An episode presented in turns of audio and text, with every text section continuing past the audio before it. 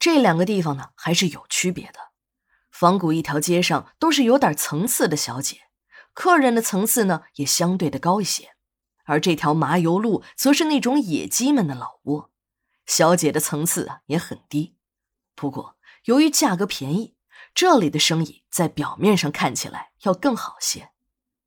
其实这条麻油路也有过极其辉煌的历史，在老爷庙矿务局的鼎盛时期。这里汇聚的小矿主们个儿顶个儿的是腰缠万贯，他们白天在山里是私挖乱采，晚上便到这里来一掷千金，青楼买笑。那个时候，由于这里有钱人多，赚钱快，四面八方的小姐们都来这地方淘金，久而久之的，这里便成了这座城市中有名的性工作者集散地。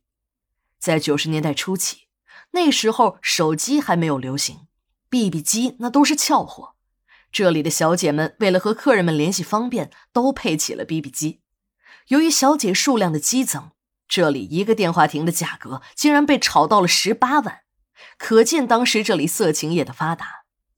那个时候，小姐的收入也很高，坊间流行着一句话：“一百摸，二百搂，三百五百跟你走，干完马上回头走。”如果想要睡一宿，还得翻倍加票子。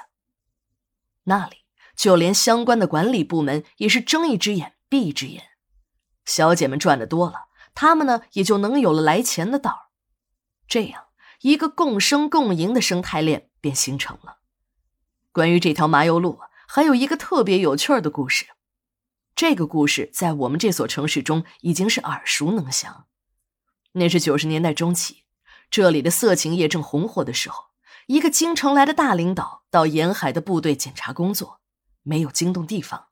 这领导半夜坐车路过了麻油路，看这里人来人往，男的穿着讲究，女的穿着暴露。领导便问秘书：“这是什么地方啊？怎么这么热闹啊？”领导这么一问，当地部队的陪同人员赶紧说了实话。这领导一听啊。这些人都在这里进行色情交易，这还了得！马上下了指示。我们可是社会主义国家呀，怎么能让这种伤风败俗的事情存在呀？还成了规模。这位领导还说：“我小时候在大上海看到过大妓院，你想想，那上海滩的大妓院够排场了吧？和你们这儿比，差老鼻子了。你们这哪里是市啊？”这简直就是鸡窝呀！这些话迅速传到了当时市长的耳朵里，市长的脸上挂不住了。不就几个野鸡吗？让自己丢了这么大的脸，还让自己这个市长在内参上被人点名批评。说干就干，把公安局的局长找了过来，劈头盖脸就是一顿臭骂。局长本还想辩解几句，一看市长大人是真的急了眼，就没敢多嘴。市长骂完。最后扔给了公安局长一句话：“你这个局长要是还想干，三天之内把那些个色情工作者们都给我从这个城市中赶出去。要是完不成任务，你就回家抱孩子去吧。”局长深知这些个小姐们是他们局里的摇钱树，如果把小姐们都赶跑了，局里的小金库啊便没有了来源。就算自己一个子儿也不想贪，那么多的办案经费，财政每年只给一点点。连维持两个月的都不够，再说了，还有几百个临时工，谁来养活？好人的钱不敢去罚，那就只能养着这些性工作者们，看哪个够刀了，顺便呢再逮几个嫖客。由于有小姐们做内应，他们局里每次扫黄都能钓了几条大鱼。其实说什么扫黄，什么净化社会精神文明，那都是托词，都是说给鬼听的。自己给几个队长下的都是死任务，标准就是一年给局里要弄回多少钱来。当然，这些事儿是不能让老百姓知道的。对外的宣传还是要说立警为公、执法为民的嘛。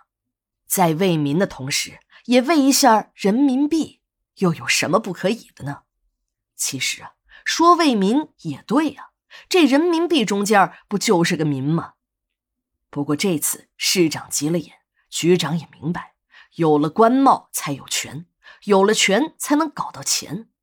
为了保住自己的乌纱帽，局长就对下面的办案人员下命令了：限那些个鸡婆鸭公们两天之内滚蛋，两天后见一个抓一个。